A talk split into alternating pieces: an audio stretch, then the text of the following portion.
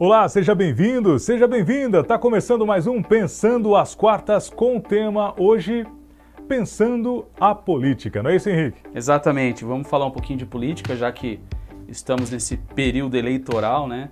É um período crítico, principalmente para cidades pequenas, né? Porque as paixões se aquecem Sim. e é difícil às vezes até você poder se expressar muito a respeito disso. Acho que a nossa intenção é falar no modo geral sobre, sobre política, né? E que papel teria a política na filosofia, né? Principalmente dentro do estoicismo.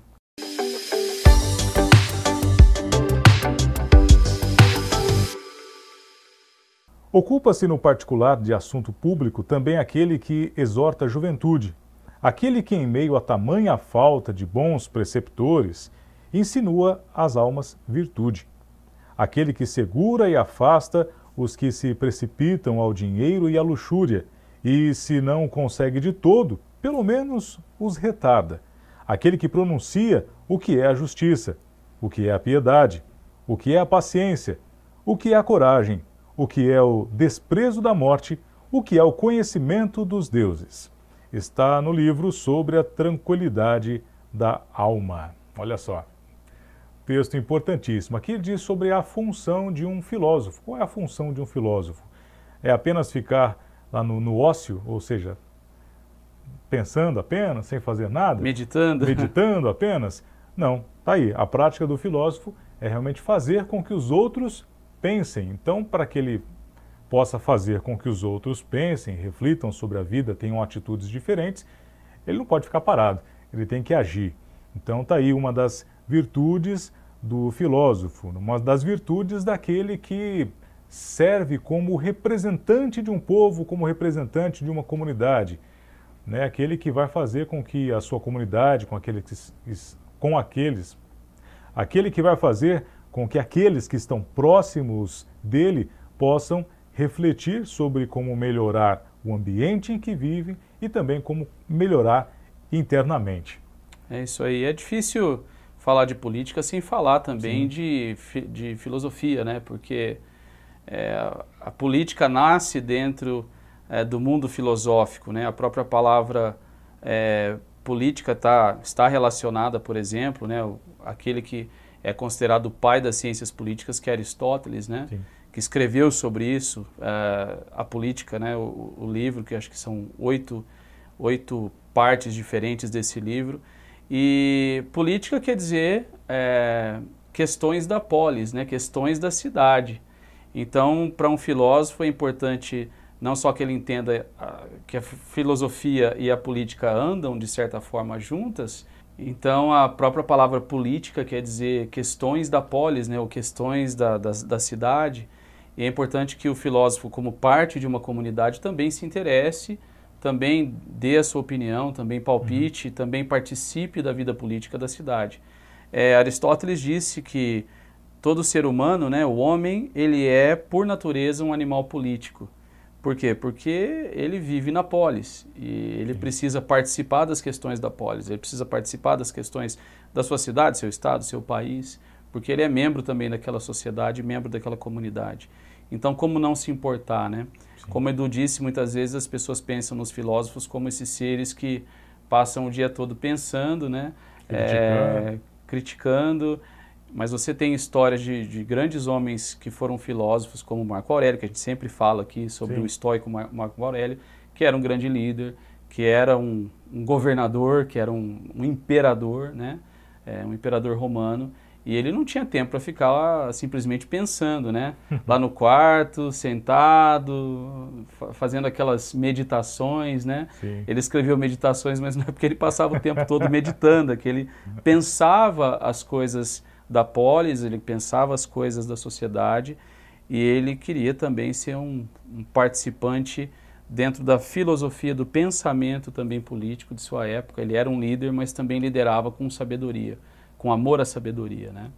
Então é difícil, né? Do, a gente fala de política e aqui a nossa ideia não é trazer o tema para a gente discutir qual é o nosso lado político. É. É, todo mundo tem o seu lado político local e isso não tem problema. Acho que é legal cada um ter a sua opinião, escolher o seu candidato. Mas a ideia é a gente falar um pouquinho sobre a filosofia é, e a importância da filosofia na política e também falar um pouco do estoicismo, que não é, é como se pensa muitas vezes, é, aquela filosofia do não estou nem aí, deixa para lá, porque lembra, a gente já falou tantas vezes, né, é, que a, a, o pensamento estoico é aquele de falar, ó, faça a sua parte, o que você não pode controlar, deixa para lá. Sim. E, e, a questão política não é uma questão que a gente não possa controlar ou que a gente simplesmente deixe ao vento, é, para os poderes da natureza decidirem. Somos nós que somos seres também políticos que temos que também opinar e ter a nossa, a nossa posição e, e saber defendê-la também, né? De Sim. uma forma coerente.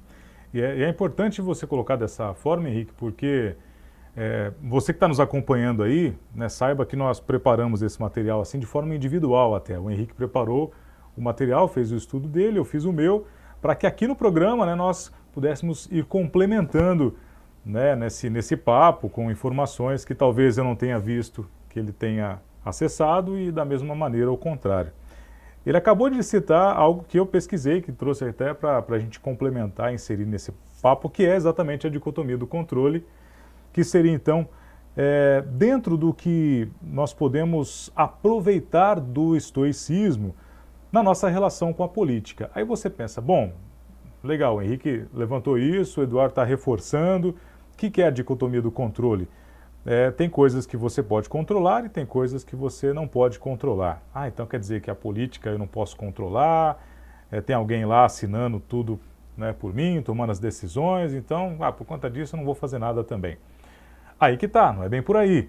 Né? Então, o que você pode controlar? No primeiro passo, nós que estamos no ano eleitoral, o primeiro passo que você pode ter controle é, a princípio, com o seu voto. Você vai votar em quem você se identifica, em quem você já pesquisou, já conhece o histórico, acredita que, baseado no que aquela pessoa desenvolveu como profissional, como pessoa de vida pública mesmo, como político, já alcançou, já obteve, ela pode te representar? Legal, você está fazendo a sua parte, está fazendo o que você pode fazer, votar. Ah, mas de repente entrou um governante lá que eu não me identifico muito bem com as ideias dele, ah, então agora eu vou deixar rolar. Também não é bem por aí. Né? Talvez você pode melhorar começando por você. Bom, posso fazer um curso de idiomas, posso fazer um curso para melhorar minha comunicação, posso fazer um curso para aprimorar minhas técnicas de informática, de tecnologia, enfim, posso me aprofundar no que está sendo oferecido pelo mercado para melhorar a mim em primeiro momento.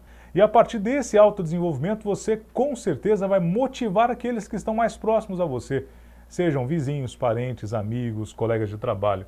Você já começou a fazer a sua política, começou a melhorar o seu meio, o meio em que você vive. Você se aperfeiçoou e, e com reflexo acabou transformando também o ambiente em que você vive. Ou seja, você fez algo que estava no seu controle. No seu controle, exatamente.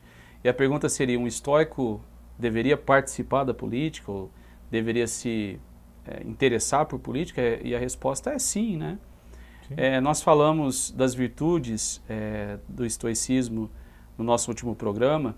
Se você perdeu, é, volte lá, acompanhe também o que nós falamos sobre as virtudes né, do, do estoicismo, para você entender um pouquinho do pensamento estoico também. É, e uma das virtudes do estoicismo é a justiça. Né? E dentro desse contexto político, nós uhum. falamos na semana passada sobre Sim. isso, que a justiça que nós devemos exercer como estoicos, né, como pessoas que, que têm como filosofia de vida o estoicismo, é que não seja uma justiça própria, não é somente para o meu benefício. Um dos grandes problemas que nós temos dentro da política, quando nós temos essa polarização, essa, digamos, essa divisão de pensamentos, é que cada grupo quer defender o seu, o seu próprio, digamos assim, a, a sua própria convicção, convicção o seu sim. próprio desejo, ou sim. defender o seu próprio grupo político, o grupo sim. no geral, né, as pessoas que convivem com você. E, e a ideia da justiça, lembre que não é aquela que serve só para mim. Então, quando você faz a tua escolha política, você tem que estar pensando no todo, não somente nos seus interesses. Né? Você tem os seus interesses, eu tenho os meus interesses. Você defender alguém simplesmente porque ele defende os seus interesses é uma forma muito egoísta de enxergar a política, né, Du? Eu acho Sim. que a gente tem que pensar nessa questão de justiça, que seria o bem de todos, quem pode, é, como, como um líder, é, exercer essa liderança para todos, né? Não somente para um grupo específico. Então, é muito triste dentro da política que geralmente quando se tem um vitorioso, a tendência é que o vitorioso governe para os seus Sim. e esqueça dos outros, né? E realmente o governo justo é aquele que é o governo para todos, né? Para a polis, né? Para o conjunto, para a cidade, né? Enfim, e aí no contexto também você pode falar do, do Estado, você pode falar do país, né? Então você não pode governar. E se você é um estoico que quer se envolver em política, também pense na justiça para todo mundo, para todas as pessoas, não somente para o seu grupo, para aquele grupo que te apoia, mas pense naqueles também que não te apoiaram, mas que fazem parte da sua polis e que vão também precisar da sua liderança para que tenham uma boa vida. Né? É. E, e pensar também é interessante na questão da crítica. Porque muitas vezes, como o Henrique falou, da, da, crítica relacionada à oposição, porque a oposição, por exemplo, está no poder agora, então aqueles que estão né, do lado oposto ficam apenas criticando. Mas essa crítica ela é, ela é fundamentada, ela foi, ela foi construída essa crítica ou ela é apenas uma repetição do que se é ouvido? Porque a, a filosofia nos ensina a fazer isso também, a criticar, mas com base, com argumentos. Inclusive, é, o ideal seria, nessa construção de uma crítica, você conhecer tanto o outro lado que você conheça todos os argumentos que eles têm para defender o lado deles. Porque a partir desse momento, conhecendo toda essa estrutura, você aí então terá condições de criar a sua crítica. Porque você vai poder rebater tudo que será exposto, tudo que é pensado, tudo que é argumentado pela oposição. Não apenas ficar defendendo. É o seu lado sem conhecer, apenas, ah, é do outro, tá errado, não quero é. nem saber, não quero nem ouvir. E, e Zenão mesmo, que foi Sim. o iniciador de todo esse processo do pensamento estoico, né? Uhum. É, lembrando que o estoicismo nasce na, na estoa, né? no portal, onde as pessoas ali, é, de todo tipo, de toda, de toda camada social, discutia filosofia. Então, uma das coisas que o estoicismo fez num período que estava muito politizado, é, dentro daquele, daquele mundo de Atenas, em que os políticos tomaram para si a retórica, se apoderaram da retórica política e, e, da política, assim também da filosofia, o estoicismo veio para tentar renovar isso. Fala assim, não, vamos levar de novo para a praça as discussões filosóficas. Sim. E dentro das discussões filosóficas, o mais bacana é realmente você ter lados opostos, você ter ideias diferentes. Porque para você falar sempre ao mesmo grupo que pensa igual a você, qual é o, qual é o desafio mental, psicológico, filosófico que você está tendo, é, simplesmente se aliando ou conversando somente com os que pensam igual? Agora, que nós perdemos um pouco a capacidade de falar com o diferente, isso é muito triste. Né? Então, é essa possibilidade até de se filosofar num contexto, é, digamos assim, público, ficou difícil, porque os ataques acabam acontecendo antes de qualquer conversa ser fundamentada dentro de propostas, Sim. né? Do, é. Porque cada um tem a sua proposta, eu acho que as propostas podem diferir, mas a grande realidade é que, se for para um bem comum, vamos discutir essas coisas, vamos conversar, vamos levar de novo a estoa, vamos levar à praça pública as discussões. Eu sei que é um sonho meio utópico nosso, né? De querer levar a discussão novamente, é. de uma forma saudável, as ideias. A gente não vê quase isso acontecer em nenhum lugar do mundo na política hoje, que está muito polarizado. Sim. Mas assim, faz falta, faz falta essa, essa, esse bate-papo. Tem um lugar né, na, em Londres que é muito interessante, é, é chamado de Speaker's Corners. É, desculpa, de Speaker's Corner. Uhum. Tem um lugar em Londres que é muito interessante, que é chamado de Speaker's Corner. E lá, basicamente, você tem um palanque, um palanque na praça, e as pessoas que querem ir lá fazer um discurso todo mundo pode ir lá discursar sobre o que quiser, falar sobre o que ah, quiser. Perfeito. E existe até hoje em Londres, é muito frequentado. Se você quiser ir lá e fazer um discurso, você pode ir, eles te dão espaço e todo mundo discursa sobre todas as coisas e discutem. Me faz muito lembrar essa, essa ideia estoica do início da discussão na praça, Sim. novamente, de levar para o público a discussão é, das realidades é, da vida mesmo, né? Sim. Locais, lógico, estaduais, é, nacionais, mas dentro da vida, né? Da, da, vida do dia a dia, né? O que isso faz diferença na nossa vida? O que é. diferença pode fazer a política na minha vida, né? Isso é muito legal. É, e de repente você está nos assistindo agora e pensando, puxa, mas isso já acontece no meio digital, né? As pessoas discutem as ideias, discutem as propostas. Então, o problema é exatamente esse, né? que geralmente não se tem uma, uma argumentação mais completa, mais própria, o olho no olho, a paciência de saber ouvir o pensamento, se concluir e a partir Exato. daí não, apenas viram ataques de um lado, ataques de outro. Bloqueia a pessoa, né? Bloqueia a pessoa. Depois de bloqueado você não consegue né? falar mais nada. E às vezes a, o conteúdo que é utilizado como base para o argumento são matérias, são fake news que são copiados e colados lá, matéria tal está dizendo tal coisa que baseia isso que eu É. falei. Mas quem escreveu isso? É. Né? Qual é a fonte? De onde vem? Como surgiu? É. né? Quem é que coordena esse grupo de notícias, de imprensa que você captou esta matéria e está publicando aqui como base para o seu argumento? É. É verídico ou não? Então são vários fatores, vários elementos que vão influenciar nessa, nessa discussão. E claro que o foco principal, no final das contas de tudo, não é apenas defender o seu ponto de vista, mas o, o- a utopia seria defender o bem comum. Essa O bem comum, exatamente. O bem da polis, né? Para a política, para as questões políticas, né? Para o bem da polis acontecer, seria necessário que a gente tivesse uma discussão mais aberta, sim. mais franca, mais respeitosa em primeiro lugar, né? E de fato, você falou uma coisa que é, é extremamente importante nos dias de hoje. Hoje você tem a mídia social que serve sim para você é, expandir suas ideias ou colocar suas ideias, suas opiniões, mas quando elas são contrárias a alguém e você tenta entrar numa certa conversa, bate-papo, aí vem o bloqueio, um bloqueia o outro, ou começam as ofensas. A gente tem esse problema, mas eu acredito que a gente precisa se educar melhor sobre política para a gente até saber discutir melhor a política, né? Sim. Quais são as reais necessidades é, que a sua comunidade tem? Lógico, eu não sou contrário a você defender, como eu disse, as realidades suas da sua A comunidade. sua experiência. O que eu né? quero dizer é o seguinte: você não pode querer que um governo governe somente para a sua comunidade e para os seus interesses. Ele é um bom governo quando ele é um governo para todos, né?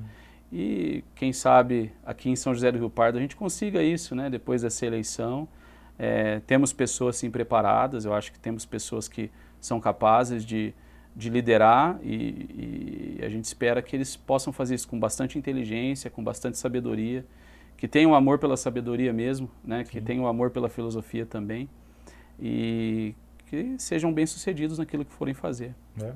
Então, olha só, falamos da dicotomia do controle, o que posso e não posso fazer, falamos também da bondade, né? e agora também da gratidão, que seria exatamente este ponto, que é muito importante, é reconhecer tudo que já foi feito, todos os trabalhos, não apenas os que eu fiz, mas os que foram feitos né, em favor da comunidade, em favor do local, do país, por outros governantes que passaram por ali, que também acertaram e também erraram, mas não apenas valorizar os erros para se conseguir galgar a vitória, né? apenas eh, destacando os erros passados. Mas o que foi conquistado também? Quais foram os pontos positivos? Uhum. O que eh, candidato X e Y fez de bom para essa cidade que eu, como candidato agora do momento, posso reforçar, posso melhorar, posso aprimorar, o que contribui. Então a gratidão também ela é um ponto importante que o estoicismo nos ensina em relação a como ter uma boa política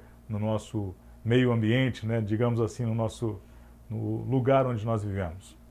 Estamos caminhando já para o final do Pensando as Quartas de hoje e fica essa reflexão para você que está nos acompanhando, para nós também, né, como pensar a política filosoficamente ou né, como utilizar as ferramentas que a filosofia nos dá para ter uma política melhor, uma política mais aprimorada, mais virtuosa, já que os estoicos né, têm como foco desenvolver as virtudes, que falamos no programa anterior. É, fica até a chamada para você aqui. Se não acompanhou, não viu o programa anterior, pesquise lá, Virtudes Estoicas, é possível viver sem isso? Né, esse, se não me engano, é o título do programa. Então vá lá, pesquise, assista e depois confira este da política mais uma vez, para você perceber como as coisas é, se encaixam ali, se atrelam.